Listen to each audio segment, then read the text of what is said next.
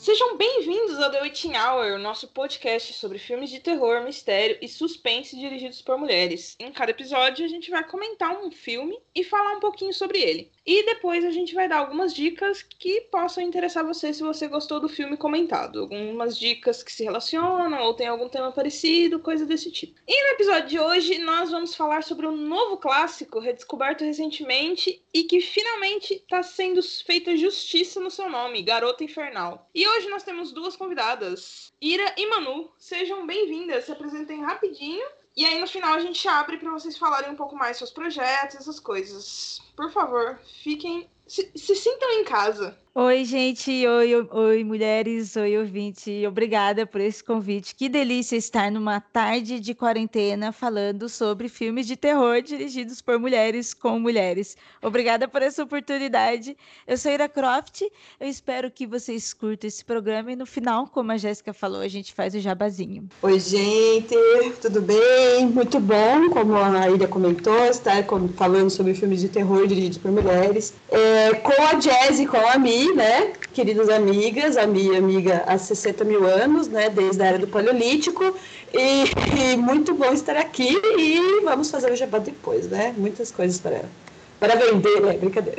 Bom, como a Jéssica falou, hoje a gente vai falar sobre Garota Infernal, filme da Karen Kusama. O primeiro filme dela foi O Boa de Briga, lançado em 2000, estrelado pela Michelle Rodrigues. É, demorou dois anos para alguém, que alguém investisse no filme porque ela queria que fosse uma mulher latina protagonizar o filme, né? Ele ganhou alguns prêmios importantes de diretor e grande júri em Sundance e Cannes. Em 2005, ela dirigiu a Ion Flux com a Charlize Theron, que conta com fãs e admiradores ainda hoje, mas não conquistou um grande público. O Garoto Infernal saiu já em 2009 é, e foi extremamente prejudicado com a campanha de marketing feita na época. Olha só, faltava uma Michelle naquela época para trabalhar o marketing desse filme, né? É, para quem não sabe, eu trabalho com marketing de editoras. É, a Kusama parou, passou anos dirigindo apenas episódios de séries, até retornar aos filmes em 2017 com o XX, que é aquele aquela coletânea, aquela aquele antologia de filmes de terror que a gente sempre comenta aqui. E em 2018 com o filme Peso do Passado, que o nome original dele é Destroyer, com a Nicole Kidman. É um filme extremamente injustiçado, na minha opinião. Ninguém gosta dele e eu gosto demais desse filme. Eu tava super no hype por ele, mas eu ainda não assisti. Então fica aí minha dica para eu assistir depois. Bom, eu recomendo demais. Vou assistir com a minha mãe, ela adora esses filmes policiais. Uh, então vamos lá, sinopse do filme. Em Garota Infernal, nós conhecemos a Nid, que é interpretada pela Amanda Seyfried. Seyfried, Seyfried, enfim, Amanda. E ela é bastante introspectiva. Sua melhor amiga é a garota mais popular do colégio, a Jennifer, que é interpretada pela Megan Fox. Certo dia, quando as duas saem para o show de uma banda, tem um acidente, começa um incêndio, e a Jennifer é levada pela banda até um local em que planejam fazer um ritual de sacrifício para o sucesso dessa banda. A Jennifer, de alguma forma, depois de ser morta, ela retorna. Só que ela retorna completamente diferente e começa a assassinar os garotos da escola. E a Nid precisa então descobrir o que está acontecendo e tentar impedir que essa matança continue. Ou seja, um filme maravilhoso. Gostamos. Exatamente. Eu queria começar falando deste filme. É, eu revi ano passado, escrevi um artigo para o Cinevardar, que é o site de cinema que eu tenho com a Manu, depois de ler uma matéria falando. Uma, uma, jornalista gringa falando, né, de como esse filme era feminista e tal, e como muita gente assistiu ele da forma errada, quando ele saiu em 2009. Eu fui uma dessas pessoas que eu lembro que eu fiquei, ai, ah, gente, eu não gostei desse filme, não sei o que, etc. Mas só para dizer vamos lá. O, o, roteiro desse filme foi escrito pela Diablo Code, que ficou bem famosa por causa do Juno, ganhou Oscar e aquela coisa toda, né? E o nome original desse filme é Jennifer's Body, que também é o nome de uma das melhores músicas do Holy, que eu amo de paixão. E a história dessa música tem várias interpretações. A própria Curtain Love nunca falou do que, que seria, né? Mas teve o caso de uma mulher chamada Colleen, Colleen Stan. Foi uma mulher nos anos 70 que ela foi sequestrada por um casal e abusada durante sete anos, assim. E ela era mantida numa caixa debaixo da cama do casal. E a Courtney Love fala disso na letra, né? Então essa é uma das interpretações e também como uma metáfora, né, para objetificação e violência contra o corpo das mulheres, que é o que acontece no filme, né? A Diablo Code fala que escolheu esse nome porque ele tem esse nome, né, por causa da música que parece uma, é uma música muito sinistra, né? E ela quis passar isso no filme. Mas enfim, Ira e Manu, contem pra gente o que, que vocês acham desse filme. Bom, como Mi falou, caramba, uma, um filme que termina com a música do Rui já é um filme que merece muitos palmas e muitos prêmios, né? e, cara, Jennifer's Body, pra mim, é, eu não assisti o filme na época, ele não me pegou na época, porque, bom, eu acho que tem a ver muito com a campanha de marketing, né? Essa, esse mito aí da, do. Mito não, na verdade é uma real, né? Da campanha de marketing da venda do filme que quando anunciou que ia ser com a Megan Fox, é, eu fiz questão de não ver o filme. Olha só como é que era 2000, de 2010, há 10 anos atrás, como, como as coisas eram totalmente diferentes. Era com a Megan Fox, eu odeio a sequência de Transformers, gente. É, não, esse é o tipo de filmes que eu não gosto. E, e aí eu, não, eu resolvi não ver. Eu olhei a sinopse e fiquei muito assim, tipo, meu, eu não quero ver esse filme, não me interessa. Mesmo sendo uma fã de filmes de terror, é, ele não me interessou em nada. E aí, quando eu, quando eu vi ele de fato, dali 2000, depois de 2018, 2019, que surge um monte de matéria sobre o filme, eu assisti e fiquei indignada comigo mesmo. Porque eu gosto, primeiro eu gosto muito da Karen Kusama, eu achei muito bom a Mi começar citando. Foi a Mi ou foi a Jess, agora não lembro? Que começou citando os filmes. E Boi de Briga é um dos meus filmes favoritos da adolescência. Eu gosto demais, eu sou muito fã, crush eterna da Michelle Rodrigues. É, e eu gosto demais da Boi de Briga, eu gosto muito desse filme. Então eu fiquei muito chateada de não ter visto, porque ele é um filme que realmente em 2010 eu não consigo ver perspectiva para esse filme sair, sabe? Para esse filme ter discussão. Então eu fiquei muito de cara pensando muito que o que a Karen Kusama estava fazendo era, era um rolê que só ia ter visibilidade um tempo depois. Mas assim, eu acho um filme muito fantástico, porque ele subverte muitas coisas que a gente cresceu vendo filmes de, de terror principalmente com high school, principalmente envolvendo padrões, representatividade de mulheres dentro da escola, a menina famosa, a menina nerd, etc, etc, ele subverte muitas questões ali. Inclusive a questão de brincar entre a comédia e o terror. E para terminar esse meu comentário, esse meu primeiro comentário, eu vi um comentário no Rotten Tomatoes de um cara, ele falando assim que ah, esse filme não é legal porque ele não consegue dosar entre o, entre o terror e, e, a comédia, então ele fica um filme sem graça. E aí eu fiquei pensando muito na tradição de filmes dos anos 80 mesmo, que ou era, ou, né, que, que flertava com a comédia e com o terror. E eu acho que ela faz muito bem, na verdade, as, as, as cenas de, de tiradas cômicas e o terror.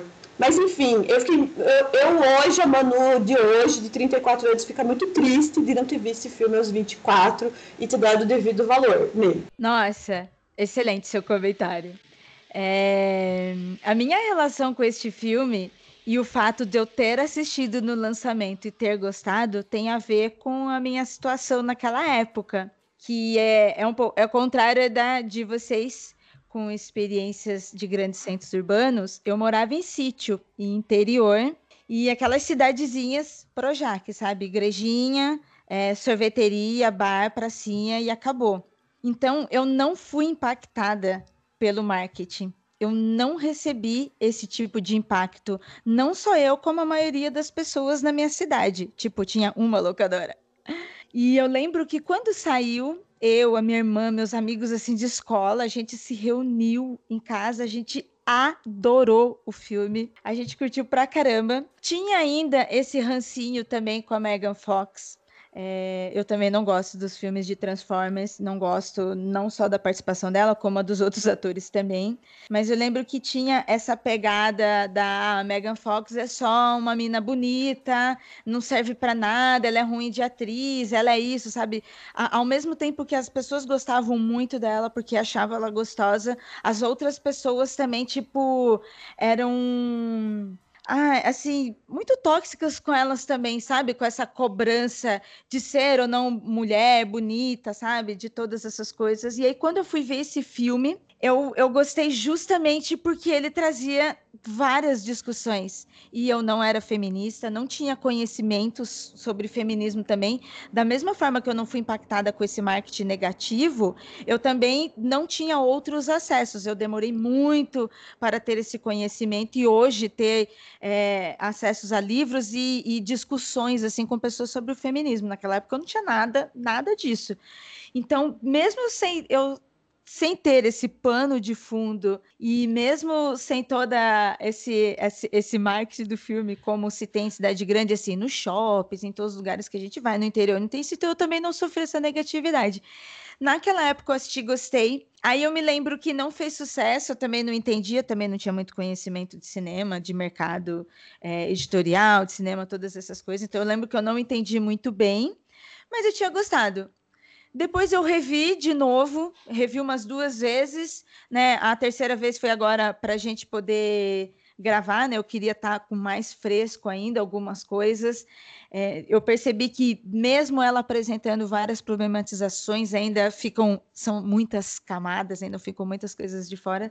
Mas eu curti pra caramba naquela época e curti hoje de novo. Bom, eu tive uma relação engraçada com esse filme que eu na época eu não não eu passei batido por ele. Eu nem era uma pessoa que consumia muito terror. Então eu assisti ele, tipo, daquele jeito, né? Que nem o pessoal. Que nem. Eu olhei e falei, ah, tá. Eu cheguei a assistir, mas não, não, não me chamou atenção, não gostei dele. Também tinha um certo ranço com a Megan Fox, é, todo, acho que todo mundo, né? Tinha um pouco.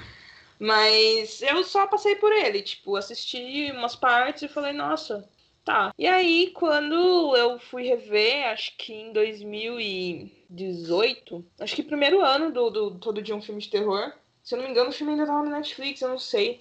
E aí eu falei, putz, esse filme é maravilhoso, eu tô encantada com ele. E aí passou, né, o tempo da defesa. E foi mais ou menos na mesma época que teve o a redescoberta de Garota Infernal, né? Que saiu o texto, acho que o mesmo texto que a Mi tá falando, que, que a Mi comentou, que voltou, né? O, voltaram a pensar nele como um filme com discussões muito atuais e eu acho que foi importantíssimo. Tipo, eu acho que esse movimento de você rever algumas coisas que não foram tão boas na época é muito legal quando você descobre esse tipo de, de obra que, pô, é interessante, sabe? Porque foi, foi bom alguém ter notado que esse filme tem muito mais. O que abriu os olhos de muitas outras pessoas, tipo, acho que até o meu. Na época, tanta gente estava falando sobre ele, sobre o tanto que esse filme era injustiçado, que eu resolvi dar uma segunda chance e gostei muito. Então, é um filme que se tornou um daqueles filmes que a gente coloca para sentir certo conforto, sabe? Apesar da temática dele, não é mesmo?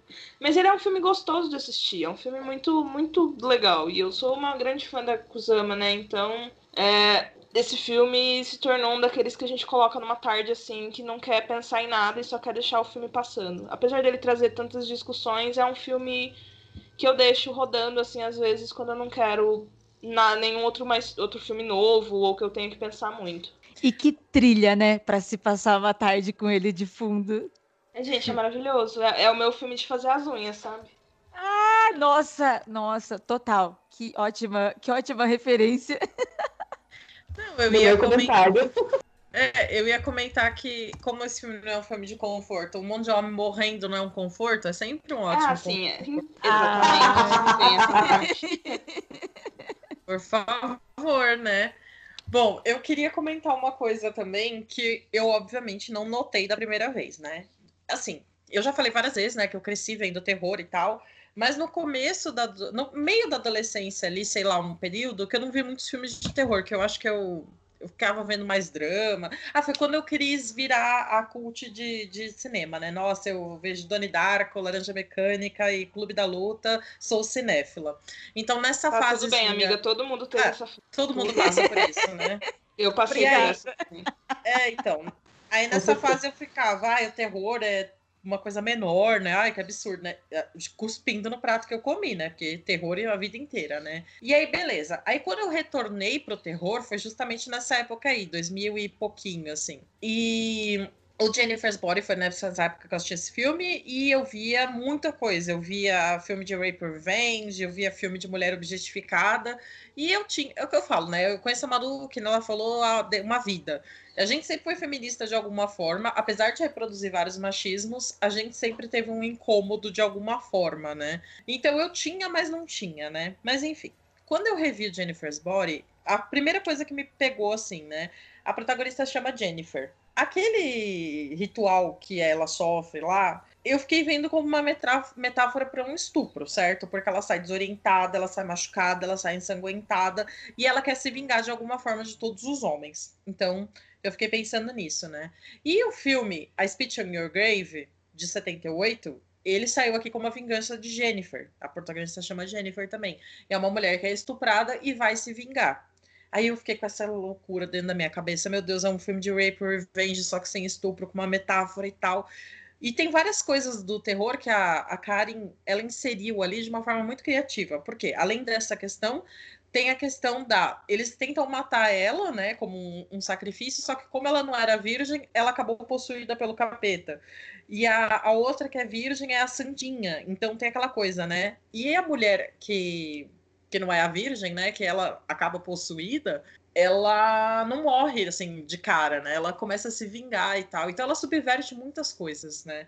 E, enfim, aí eu fiquei com essa doideira na minha cabeça pensando, né? Eu via tanto filme de Rape Revenge, isso era um filme de Rape Revenge, só que numa visão de uma mulher e com uma metáfora, e cara, e aí eu surtei, esse filme maravilhoso, cinco estrelas, e todo mundo que falou mal devia rever também, porque é maravilhoso. Mas a Karen, ela tem muito disso, né? Tanto que no, no con, o Convite, Invitation, o meu filme preferido dela, cara, é maravilhoso o que ela faz. Tanto que ela subverte ali, sabe? Você coloca. Eu acho que o fato de você colocar um cara paranoico que tá falando ali que tem alguma coisa errada e ninguém acredita nele, eu acho isso maravilhoso. Eu acho que, tipo, é um É verdade, é verdade. É, é um ponto gigantesco naquele filme, sabe? Tipo. E, e tá lá falando, gente, galera, tem alguma coisa errada aqui. Não, não tem, cara. Você tá louco porque você é louco. E não, sabe? Tudo tá errado, tá tudo errado desde o começo. Então, eu acho. A, a Karen, ela tem uma, uma, um, uma força muito boa nisso. Tipo, até no, no, no, curta dela, do, no segmento dela de XX, ela, ela é muito pontual, sabe? Ela é muito boa subvertendo muitas coisas dentro do terror. E eu quero muito que ela continue fazendo isso. Sabe outra coisa que eu acho que tem tudo a ver também da, da Karen não conseguir vender tanto o filme na época? É porque naquele momento ela também não é uma diretora de terror ou cinema de gênero. É, eu acho que isso tem muito a ver com essa coisa que você tem que cumprir uma série de, de questões que resolvem a estética do gênero, sabe? Então eu acho que muito cara que foi fazer resenha ou mulheres também, não estou falando que não existem críticas e outras mulheres que trabalham falando sobre cinema, que não são criadas dentro de uma lógica assim, ah, se o filme é um slash, ele tem que ter isso. Se ele, se é um filme de rape revenge, ele tem que ter tal coisa né? Então eu acho que nesse momento, em 2010 ainda, a gente não conseguia discutir, assim, do tipo, por que que tem, existem diretoras que elas não vão fazer exatamente o que que um gênero criado por homens e que foi considerado estética de homens fez, sabe? Eu acho que tem muito disso também. Eu acho que a Karen Kusama também tem isso de é, não só ela, eu acho que tem várias diretoras, é, você pode pegar até a Catherine Bigelow, que ela vai fazer coisas que não era da área dela, e aí os caras vão descer o pau na crítica quando saem os filmes. Eu acho que tem muito disso, sabe? No cinema dela e principalmente desse filme. Eu acho que mesmo quando a, a diretora ela já é muito conhecida dentro do cinema de terror, se ela faz alguma coisinha que fuja um pouco de algum filme, ela já é massacrada. Tipo, tá. É, é,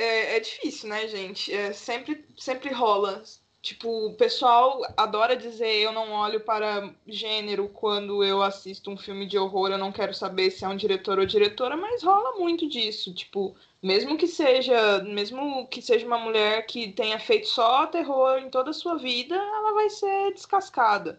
Essa semana a Jovanka Vukovic, ela tá, aqui também tá no XX junto com a com a Kusama, ela estava denunciando atitude predatória dentro de Hollywood.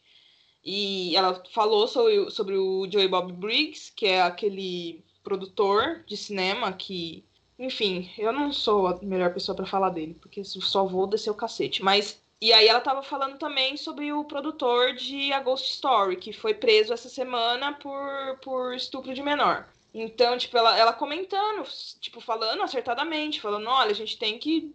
Não, a gente não pode deixar isso acontecer, a gente não pode ficar, ficar deixando o pessoal trabalhar com esses predadores de Hollywood. E, já teve gente descendo pau, sabe? Já teve gente falando um monte, falando dela, falando de tudo. Então, tipo, seja dentro dos filmes ou fora dos filmes, é, é muito fácil, tipo, uma mulher sair um pouquinho de dentro do que é aceitável, no que se compromete, tipo, ser terror. E aí os caras já descem o cacete em tudo. Tipo, aquela vez quando a Mi denunciou, tipo, aquela imagem que estava sendo compartilhada num, num, num Twitter de terror, num Instagram de terror, e os caras. Foi uma atitude um pouco diferente do que, do que o pessoal tá acostumado no terror, e eles já virou aquele escarcel do cacete. Então você vê, tipo, pensa uma diretora que nem é do gênero e resolve fazer um negócio diferente. É fácil, né, cair matando em cima dela. E eu imagino que isso tenha muito a ver o tanto de tempo que ela demorou para conseguir um outro filme. Pois é, então eu fiquei até sem comentário agora. Foi. foi, foi certeiro. eu fico nervosa, gente, desculpa. Você está certíssima, amiga. Em nenhum momento você foi errada. Na verdade, você disse por todas nós muitos sentimentos.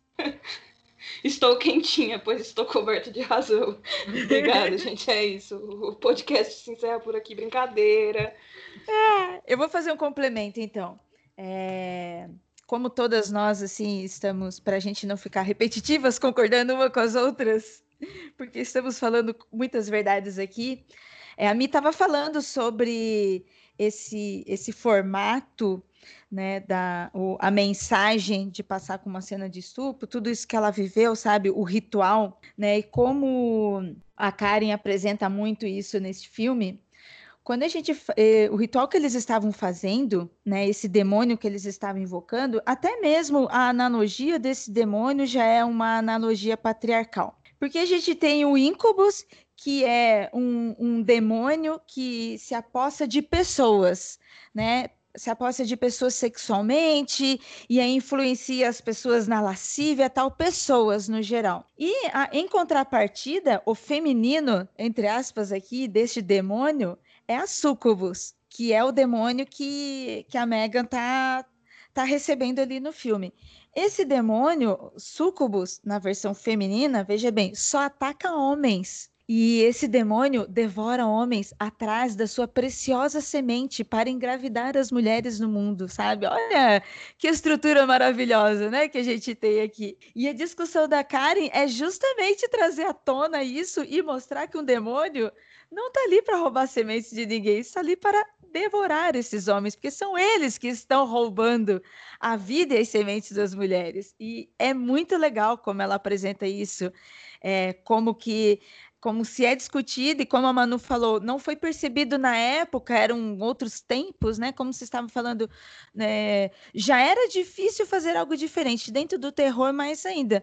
Mas também é bom que hoje a gente reveja e traga essas novas discussões para que novos filmes comecem a abordar mais e melhor também. Eu tenho nem palavras, assim. Olha essas mulheres que a gente chamou para gravar com a gente, fazendo esses comentários belíssimos sobre esse filme. Eu não tenho mais palavras, eu acho. Você tem, Jéssica? É isso aí. É isso aí.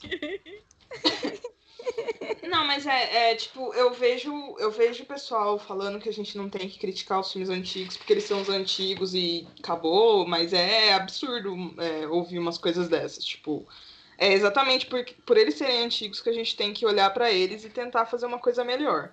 Melhor no sentido de não ser tão, tão degradante. Então. Nossa, ó, fazendo. Estamos aqui no programa, num programa falando sobre mulheres, mas eu gostaria de abrir um parênteses aqui para um diretor. Eu posso, meninas? Ah, alguns pode. Tá. Vou abrir Se uma. Se for pra falar um... mal, pode. não, não é. Mas é, é só uma outra perspectiva, que é o que Jordan Peele está fazendo. Ah, com, não, esse com as obras, com as obras de terror abordando o racismo. É, uhum não, não eu, o que eu mais, eu estou muito impressionada, eu sei que a Jéssica leu o livro aqui, eu ainda estou lendo, é, esse trabalho de discutir é, obras antigas, escritores, diretores antigos, para tra trazer novas visões ainda sobre a qualidade dessas obras, porque não estamos reclamando deste terror. Nós não estamos reclamando desses filmes antigos, nossa, não gostamos. A gente também gostou, a gente também viveu isso, a gente passou por isso. Só que agora a gente estamos amadurecidos e também queremos obras amadurecidas. E querer obras amadurecidas não quer dizer que vai deixar de gostar do que teve bom do passado. É só olhar para o passado e trazer de melhor para cá tem muita coisa do passado que é muito bom, tem muito filme bacana que, que abordou vários assuntos e tal. Só que é isso, tipo, é a discussão eterna do Lovecraft, né? A gente vai esquecer que ele era um lixo racista, radioativo, só porque ele criou um universo legal do terror? Não. A gente tem que pegar isso, retomar isso pra gente e mudar tudo, né? Subverter os gêneros, como a Jéssica bem falou. A Karen Kusama faz isso em todos os filmes dela, inclusive o Destroyer, que é o mais recente dela. Sabe aquele estereótipo do o policial do True Detective, sabe? O uhum. Rust Cole. É aquele cara, né? o cara Sim. deprimido, alcoólatra, niilista tal. No filme da Karen Kusama, é uma mulher, é a Nicole Kidman fazendo isso. E foi Por o isso... que mais me deu vontade de assistir ele. Exato, e eu adoro esse filme. E, tipo, ela faz umas coisas degradantes, horrorosas, e ela viveu uma situação péssima e não tem redenção. E, cara, é isso. Tem que ter todo tipo de, de mulher fazendo todo tipo de filme, né? inclusive no terror, bem lembrado pela Jéssica, que eu fui criticada, atacada por homem virgem fã de terror, que ficava lá dizendo: ai meu Deus, ela está apontando coisas, não mexa com o meu imaginário punheteiro, entendeu? Cara, não, o mundo mudou, vamos mudar junto, vamos ser seres humanos decentes, né? Mas enfim, Manu, desculpe, fale. Não, eu só ia complementar esses maravilhosos apontamentos, dizendo que nos anos 70 já a gente tem ali a Dwayne Rich em diálogo com a Audre Lorde. Claro, elas estão falando de literatura nessa época, mas elas estão falando de cinema também, que é a necessidade de revisar as coisas, né? Revisão com hífen que é que, é uma, que ela diz assim que é um ato de sobrevivência. E que é que o Jordan Peele está fazendo. Não só ele antes ainda toda aquela cena maravilhosa em Nova York tem o Spike Lee e, claro, a gente está falando do Jordan Peele dentro do cinema de gênero, mas já tinham essas pessoas fazendo nos anos 80, né, essa cena independente negra, fazendo isso nos Estados Unidos, e é a, a revisão para a gente, para as mulheres, para as pessoas negras, para os indígenas, é um ato de sobrevivência, porque nada, nada é certo, nada é dado, né, gente? Essa coisa de vão destruir o terror, vão destruir a literatura, vão não sei o quê não, a gente precisa olhar para isso de volta e, de, e, apontar, né? De novo, usar outra mulher negra, que é a Bell Hooks, e olhar com um olhar opositor para isso, sabe? É olhar de volta, não só ser olhada, mas olhar de volta. E eu acho que o que a Karen Kuzama está fazendo ali em 2010 é uma pena que a gente ali naquele momento e várias outras mulheres da nossa idade ou mais jovens não assistiram da forma que a gente assistiu agora. Mas o que ela está fazendo ali é isso. Acho que quantas de nós aqui cresceu vendo filme de high school, de briga entre meninas, né, da famosa, da que não é famosa, sem contar que tem uma tensão sexual entre as duas ali, extremamente importante de se mostrar no cinema, né? Então é isso, é exatamente o que vocês estão falando. É isso que eu queria complementar. Ah, deixa eu só eu comentar uma... Pode falar. Não, eu só ia dizer que essa parte aqui da tensão sexual entre elas é muito interessante, porque é, no cinema, principalmente nos temas de vampiro, sempre tem a vampira lésbica, predadora, maldosa, que vai roubar a mocinha do, do marido dela, né? E, a, e nesse não, tipo, são, esse filme também é um filme coming of age, né? São meninas descobrindo sexualidade com satanismo no meio, com sangue, aquela coisa toda, né? Mas aquela tensão sexual delas, tipo, uma dependente da outra, a Karin não botou isso para satisfazer os caras, foi para mostrar, tipo, os conflitos da adolescência mesmo, né? Então, é mais um dos motivos, né? Inclusive, eu tava lendo que esse filme foi exibido para homens jovens e eles ficaram putos com o filme. Nossa, não, que absurdo, não, não cumpre o que a gente quer, né? E é isso do terror, né? Se não cumpre o que os caras querem, eles ficam nervosinhos. Bom, gente, vocês têm mais alguma coisa para comentar do filme? Eu vou fazer um comentário, então, que a gente não falou aqui. É, uhum. O filme, apesar de ser datado, Né? Eu não achei tão datado assim. Os efeitos estão muito bons. É, é, os efeitos são com maquiagem mesmo, não tem CG. Então, a, as atuações, apesar de todo o ranço com, com a Megan, é, foi um bom trabalho dela ali. Ela realmente soube fazer um demônio de uma mulher caçando os meninos na escola. A, as cenas são, são gores, são bem feitas, são bonitas. Eu acho aquele sangue maravilhoso. Eu suspeita porque eu gosto de sangue e manchas pretas voando para todo lugar. É, então vale também pela produção do filme. Ele é um filme bem produzido. Ele tem um roteiro que ele vai do início ao fim, ele fecha naquele filme. Então, como a Jéssica estava falando, aquele filme que você pode deixar de fundo super de boa, muito tranquilo ali.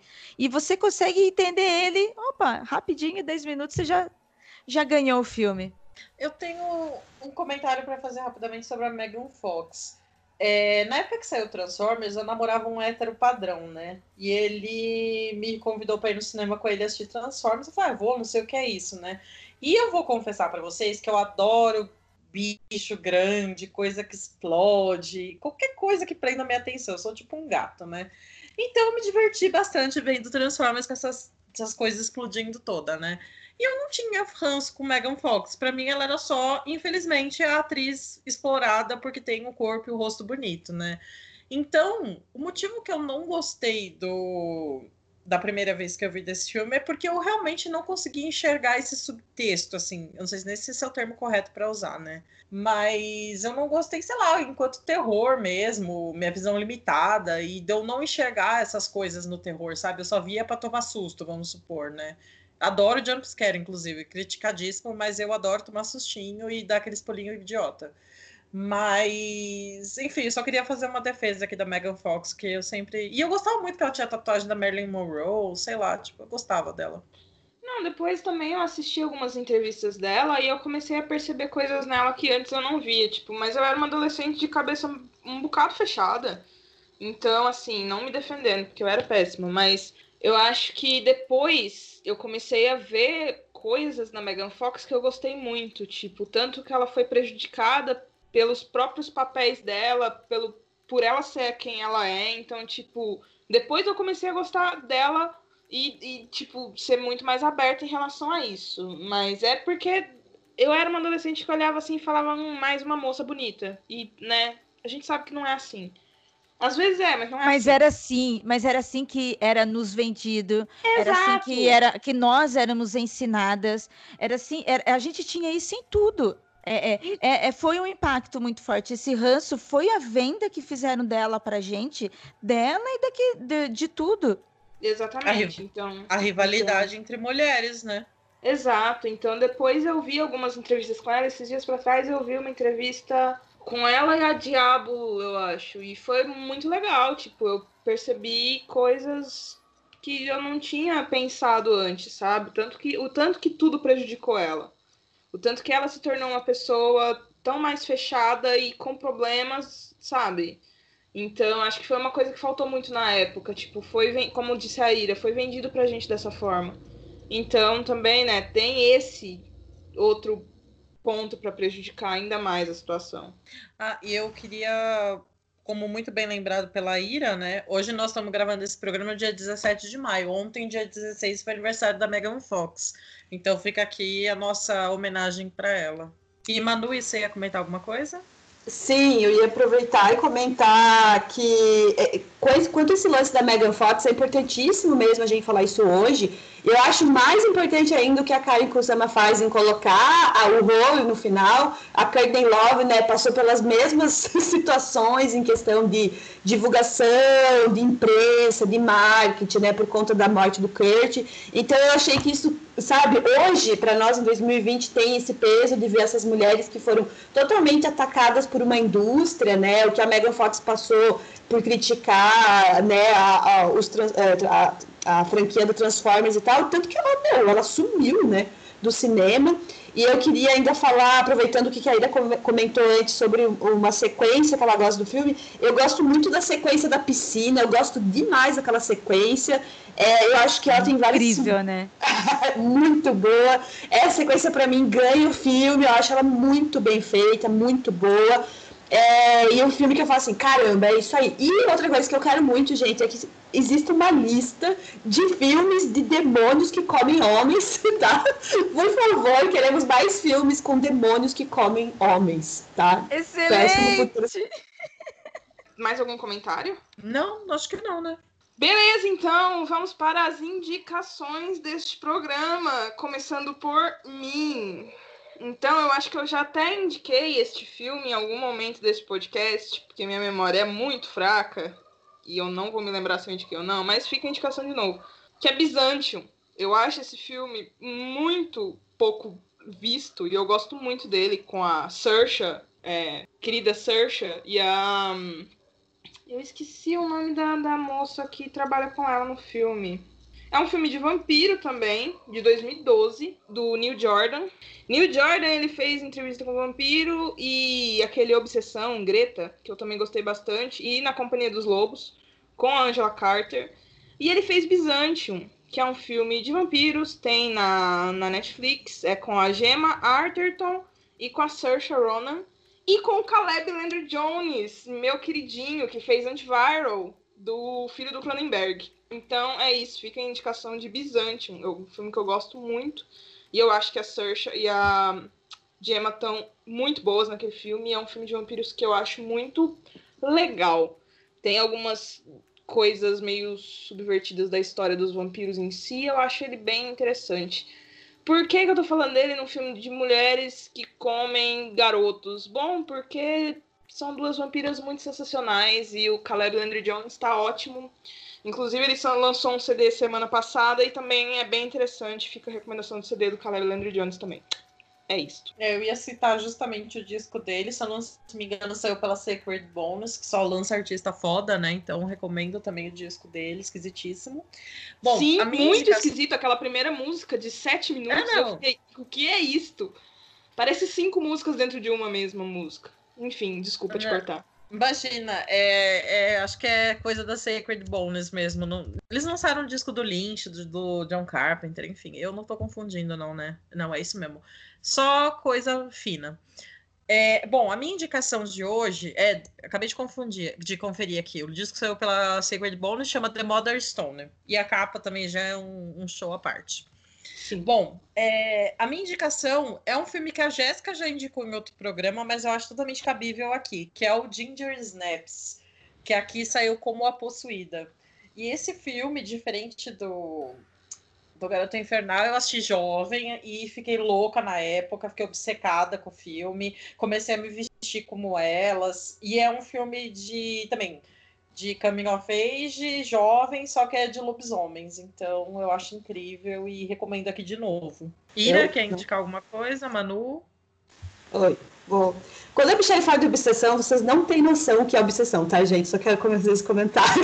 Quando ela diz é, que ela tá é... se vestindo igual, ela estava se vestindo igual, tá? Só pra. É meio pesado. Fazer esse mesmo, comentário né? pessoal aqui. Mas enfim, gente, o que eu quero indicar é que vocês assistam filmes dirigidos por mulheres e não acreditem em rótulos, principalmente. eu sou essa pessoa que super defende ah, o jeito que as pessoas. Ah, o filme é vendido como uma coisa, mas é outra. Eu sei que a Jazz já indicou esse filme aqui, e eu sempre indico esse filme, chega a ser muito chato, que é o Atlantique, da Matt Diop, que não é um filme vendido como terror ou de gênero, mas eu acho que ela trabalha uma questão de horror em relação ao real, ao o que acontece, o que acontece no mundo real. Aliás, nada mais horror que uma pandemia, né, também. Ou a gente vê que morrem 16, 17 mil pessoas no mês. É, então, eu indicar esse filme, indicar The Nightingale, da Jennifer Kent, enfim, filmes que muitas vezes não são vendidos como, como terror, suspense ou de gênero, é, porque diretoras e mulheres, elas muitas vezes subvertem as estéticas masculinas e elas propõem outras estéticas, então não vamos ficar só dentro das caixinhas. A minha dica é essa. A galera tem medo de classificar as coisas como terror. Eu acho impressionante. Eu sou uma pessoa muito aberta. Eu acho que quase tudo é de terror. Então, tipo, às vezes eu vou indicar um filme, tipo, que é vendido como, sei lá, drama, terror. É terror isso daí, é terror. E eu vou colocar minha mão no fogo e vou falar que é terror. Então, Atlantique é maravilhoso também. Bem, eu vou deixar minha indicação também já que estamos falando sobre possessão e com filmes dirigidos por mulheres, recentemente fui convidada, eu fui honradamente convidada por algumas por umas pessoas especiais presentes aqui nesse podcast a participar de uma coletânea uma coletânea não, a participar de um livro sobre cinema e terror dos anos 80. E eu estou muito feliz com este convite, com essa participação sobre o livro Os Filmes dos Anos 80 de Terror, que estas meninas maravilhosas estão organizando. É, e um dos, dos filmes em que eu resenhei neste livro, que eu indico para vocês aqui, é Jantar Sangrento, de 87, da Jack Kong. O, o filme ele não é protagonizado por mulheres, ele é protagonizado por dois rapazes que são sobrinhos de, de um assassino que tem uma seita maluca lá, e nessa seita ele quer trazer à Terra uma deusa chamada Cheetar.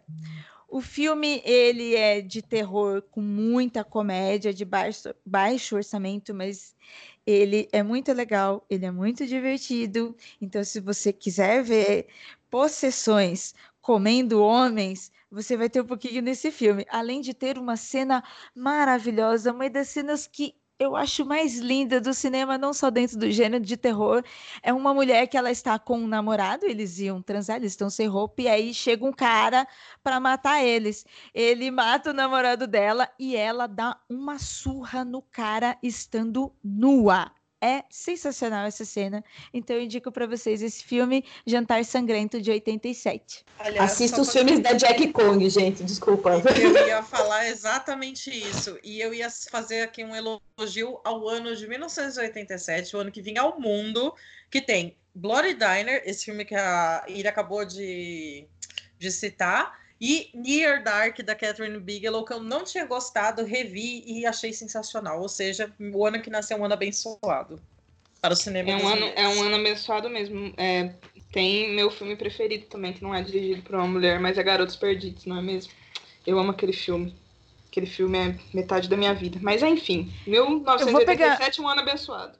Ele, eu vou pegar até um, uma rabiola nesse ano maravilhoso. Parabéns, Mi, por este ano maravilhoso. Parabéns, Jéssica, por este filme maravilhoso. Foi neste filme, que eu também adoro este filme, ele é maravilhoso, que eu fui conhecer a banda The Doors, que eu fui conhecer o que era Jim Morrison por causa do quadro que eles tinham na Caverna de Vampiros e passei a ser apaixonada por The Doors.